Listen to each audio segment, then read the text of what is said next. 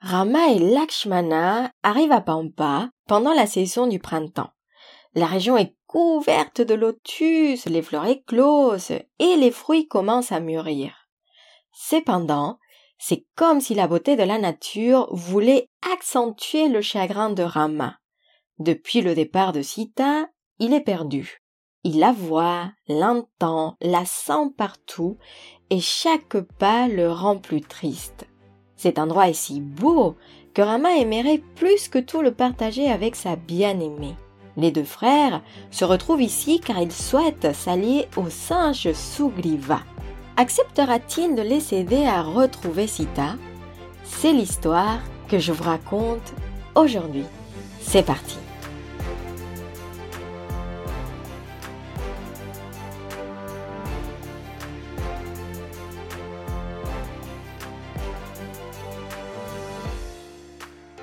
Depuis le sommet d'une montagne, Sugriva passe ses jours et ses nuits à surveiller ses alentours. Et oui, depuis que son frère Vali l'a banni de Kishkinda, la cité des singes, il vit dans la peur et dans l'angoisse. Sans surprise, lorsqu'il aperçoit les deux frères qui marchent dans sa direction, il commence à s'agiter et à sauter partout, annonçant à ses compagnons Vanara leur venue. Il les signale et leur explique que les deux sommes sont armés. Pour lui, une seule explication existe. Vali les a envoyés pour laisser pied, ou pire, les tuer. Et afin de mieux les observer, les autres singes sautent au sommet voisin et scrutent les étrangers. Mais vous pouvez imaginer, en plein milieu de ce tumulte, un Vanara reste calme. Il est grand comme un arbre et il est le plus sage de tous. Vous l'aurez compris, il s'agit de Hanuman. Dans sa version illustrée, Sanjay Patel nous décrit Hanuman comme un grand singe blanc et majestueux. Il observe les deux frères et ne voit pas de raison pour s'inquiéter. Alors, il tente de calmer Sugriva, mais ce dernier n'arrive pas à rester sur place. Finalement, Sugriva demande à Hanuman de se déguiser comme un brahman et de s'approcher des deux frères pour avoir plus d'informations et Hanuman s'exécute. Et il faut dire que plus il se rapproche de Rama et de Lakshmana, plus il est persuadé de la nature bienveillante de ces deux princes. Il se présente et leur demande la raison de leur venue. Et les princes lui racontent leur histoire. Hanuman dévoile sa vraie forme et leur souhaite la bienvenue au royaume des Vanara. Il introduit Rama et Lakshmana à Sugriva et lorsque Rama finit son récit, Sugriva reste pensif. Et oui, il se demande si la femme qu'il savait vue voler au bras d'un Rakshasa est Sita. Alors, il conduit Rama à un endroit où les singes avaient gardé les bijoux enveloppés du tissu que Sita leur avait lancé. Lorsque Rama reconnaît le bracelet de cheville et les bijoux que Sita portait sur ses cheveux et ses oreilles, il les serre contre sa poitrine et des larmes coulent sur son visage. Et oui, enfin, une lueur d'espoir. Sugriva ne connaît pas Ravana, mais il confirme qu'ils sont vus un grand Rakshasa avec dix têtes emporter la princesse. Plus apaisés, nos personnages s'assoient autour du feu et échangent leurs histoires. Hanuman pointe le parallèle entre les deux vies. Et oui, d'un côté, Sugriva, fils du soleil, a également été séparé de sa femme et banni de son royaume. Lorsque Rama demande à en savoir plus, Sugriva lui raconte qu'il fait partie de la famille royale des Vanara. Son père était le roi de Kishkinda et son frère aîné Vali avait été nommé l'héritier au trône naturellement. Lorsque leur père est décédé, Vali est devenu roi et il était un souverain formidable. Mais voilà, un jour, un Asura est arrivé en pleine nuit et a défié Vali à un affrontement. Ils étaient ennemis à cause d'une affaire de cœur. Dans la nuit, Vali avait décidé de confronter l'Asura et, ayant l'intention de l'aider, Sugriva a suivi son frère. Et lorsque le Asura a vu les deux singes, il a commencé à courir. La lumière de la pleine lune leur a permis de suivre sa trace. Finalement, le Asura les a amenés à une caverne et Vali a demandé à Sugriva de surveiller la porte pendant qu'il se battait contre le démon. Sugriva a attendu et attendu et attendu. Selon les versions, Sugriva attend une année entière ou un mois. Mais au bout d'un moment, il entend son frère crier et il aperçoit du sang qui sort de la caverne. Pensant que son frère est mort dans le duel, il couvre l'entrée de la caverne et performe les rituels des funérailles pour Vali. Puis, il repart et s'empare du trône. Mais voilà, un jour, Vali est retourné, complètement furieux contre son petit frère. Il raconte sa version des faits. Selon lui, il avait réussi à vaincre l'Assura et il avait appelé son frère à l'aide. Lorsqu'il avait essayé de sortir, il s'était retrouvé coincé. Et c'est comme ça que Vali est persuadé que Sugriva voulait le trône et qu'il avait voulu le laisser mourir. Alors, il avait banni Sugriva de Kishkinda, portant un seul habit, et depuis, Sugriva erre aux alentours dans la crainte que son frère le tue un jour. Il précise que Vali est très puissant et difficile à battre, et lorsqu'il pense à lui, son corps tremble. Heureusement, quelques Vanara l'ont suivi et lui tiennent compagnie. Et au bout de quelque temps, ils sont arrivés à cette montagne où Vali ne peut pas mettre le pied.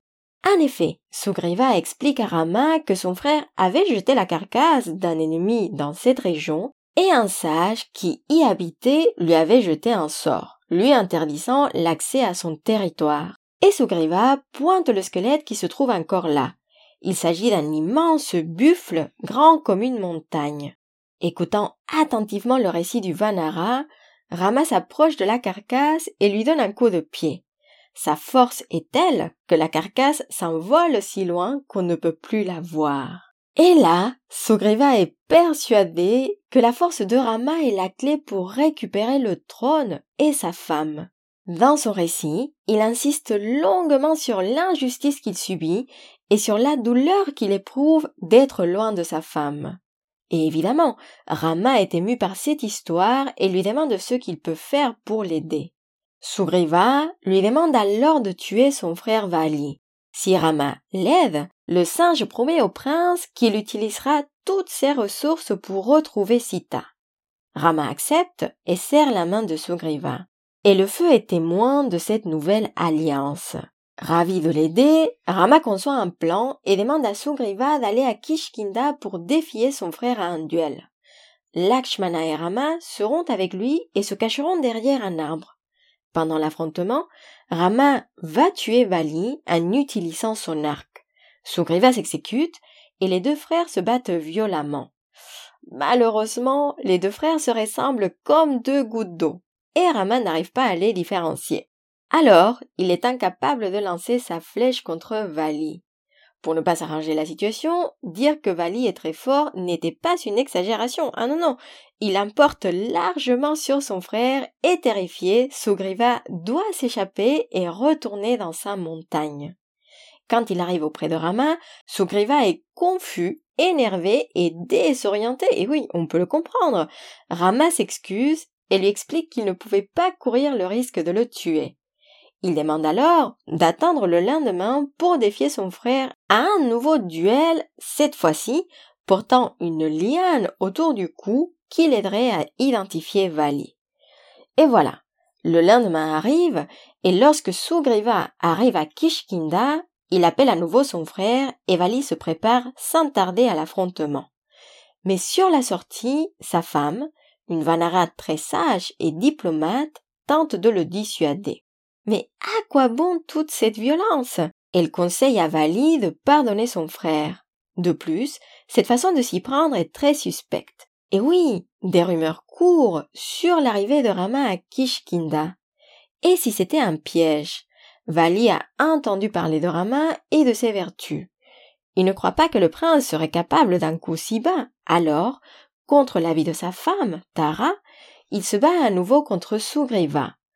Mais voilà, vous le voyez venir, pendant l'affrontement, Rama lance sa flèche mortelle contre Vali et le grand roi Vanara tombe sur le sol.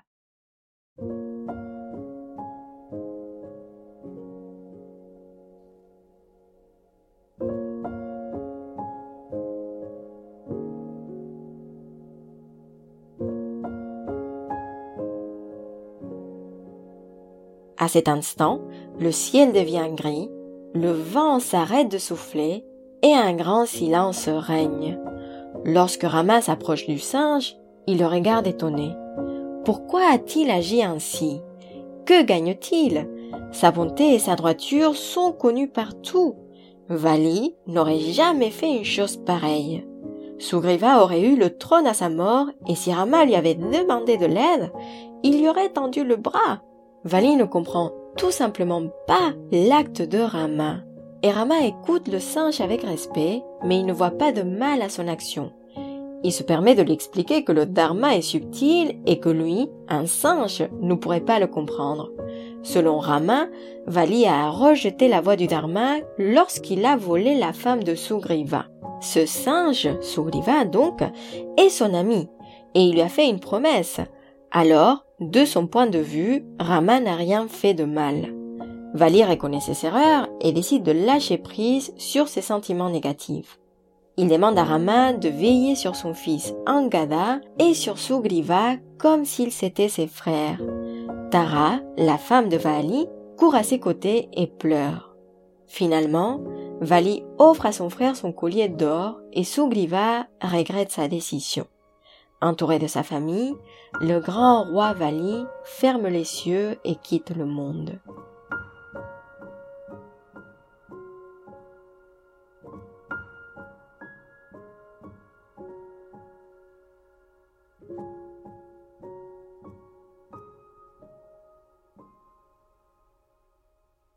Et voilà pour aujourd'hui, mais quelle histoire Alors, la première fois que je l'ai lu, je vous avoue que j'avais des sentiments partagés.